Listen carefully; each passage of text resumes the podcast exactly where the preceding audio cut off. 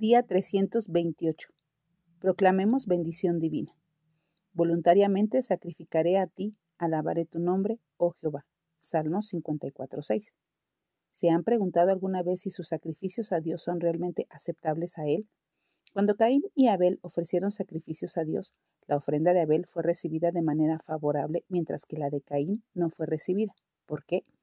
Cuando Caín entregó a Dios el fruto de sus cultivos, fue como si estuviera diciéndole al Señor, mira lo que he hecho, estoy dándote de mi trabajo. En cambio, al entregarle las primicias de su rebaño, Abel reconoció que toda vida proviene del Señor.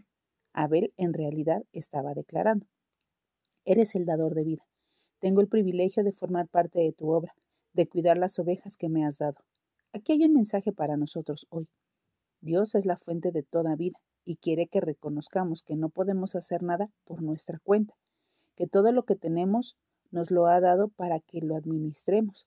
Por tanto, es importante revisar nuestras motivaciones. ¿Lo unen sus acciones a la obra de Dios o aún ve cada obra únicamente como suya? Proclaman sus sacrificios que el Señor es la fuente de vida y de las bendiciones que disfruta? Que nuestra oración hoy sea. Jesús, gracias por la vida y las bendiciones que me has otorgado. Me uno a ti en tu obra, proclamando la bondad y tu provisión en mi vida.